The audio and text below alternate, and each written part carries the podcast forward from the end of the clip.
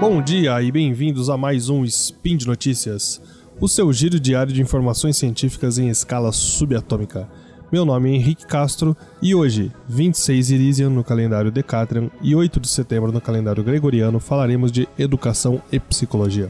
E no programa de hoje, alfabetização de crianças cegas e surdas e entendendo um pouco a deficiência como um processo social e não apenas biológico, e a dica de um filme e um documentário. Tudo isso logo depois da vinheta.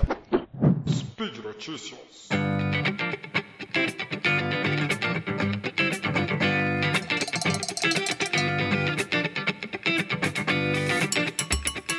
Tá. Você que está ouvindo esse spin, como você imagina que seria a sua vida se você não pudesse ouvir nem enxergar? Essa é a realidade de muitas pessoas, às vezes desde o nascimento, às vezes ao longo da sua vida. Mas pense em você, uma criança não capaz de enxergar e não capaz de ouvir. Como você se apropria das coisas do mundo? Se você pensou tato, acertou.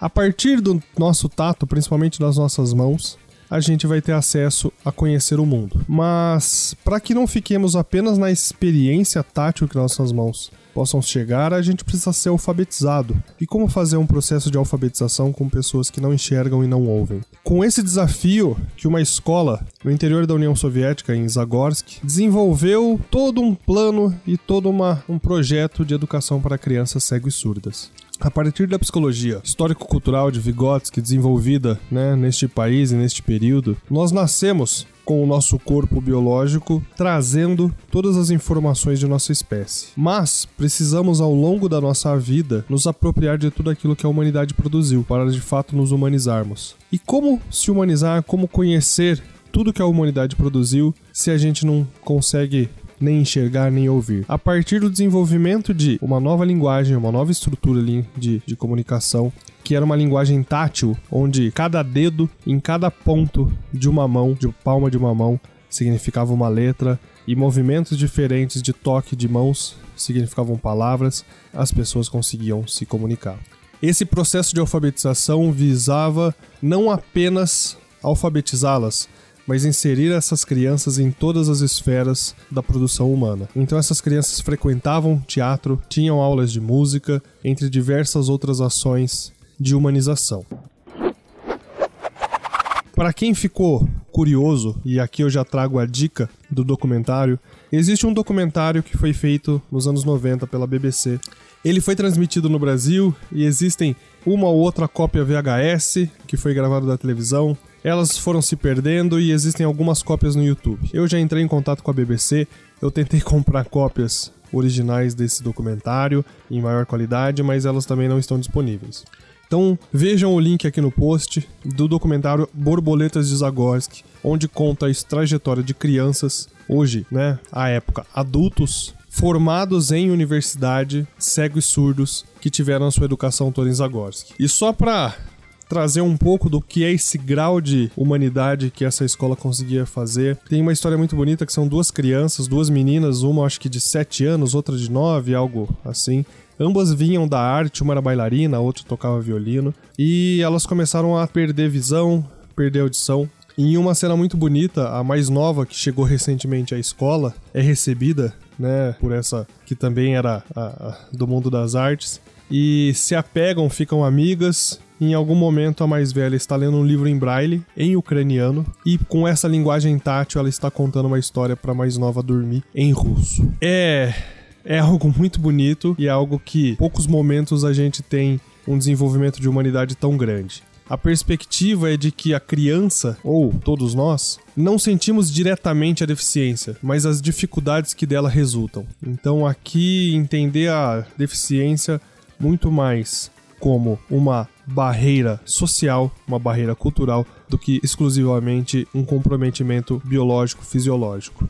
Usamos óculos Usamos aparelhos auditivos, implantes cocleares, implantes de membros, de braços, pernas.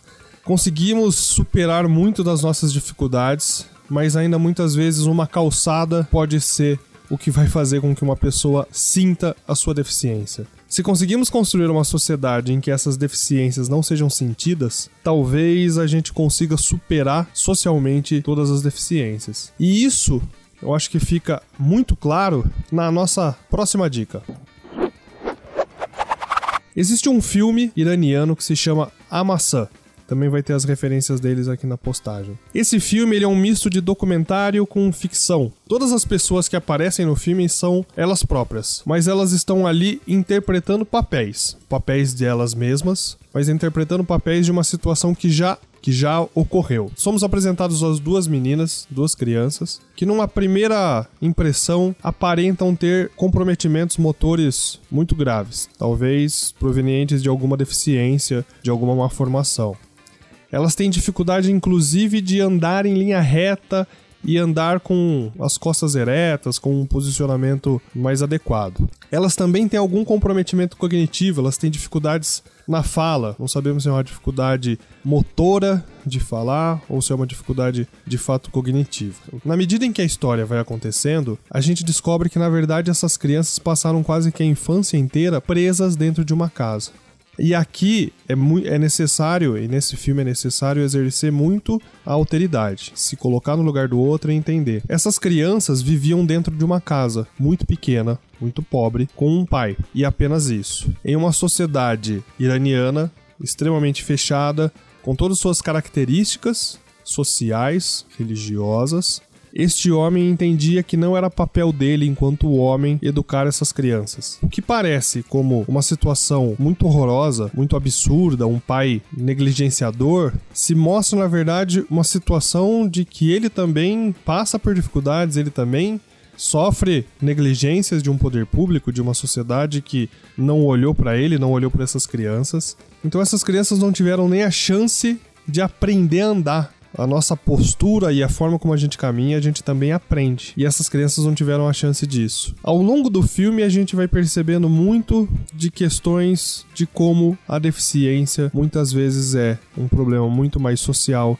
As dificuldades recorrentes das deficiências são muito mais sociais do que propriamente biológicas. Não é desprezar esses comprometimentos biológicos, fisiológicos e entender as suas gravidades mas, como o próprio Vygotsky dizia, é focar menos nas gramas de deficiência e muito mais nos quilogramas de saúde. Entender que pessoas com comprometimentos físicos, motores, cognitivos, elas têm capacidade de se, se desenvolver em muitos aspectos inclusive compensando a perda que ela tem. E aqui não é essa compensação super-heróica do demolidor que fica cego e de repente ouve tudo e tem um sonar de morcego. Mas é desde o exemplo de Beethoven que, mesmo surdo, consegue continuar compondo sinfonias, assim como os exemplos de superação nas Paralimpíadas, pessoas com graves comprometimentos físicos que conseguem fazer coisas impressionantes que grande parte das pessoas sem nenhum comprometimento não conseguem fazer, as situações recorrentes que no dia a dia a gente vê muita gente superando. Então, essas duas dicas de filme e documentário junto com a psicologia histórico-cultural de Vygotsky, junto com uma perspectiva de humanização, junto na uma perspectiva de educação na qual todos merecem as chances e nem que para isso acontecer, muitos professores vão ser necessários para uma criança, mas essas pessoas precisam ser inseridas na nossa cultura e se apropriar de tudo que a humanidade já produziu. A nossa cultura se erigiu sobre condições de uma certa estabilidade e constância de um tipo biológico humano, em que a gente precisa se submeter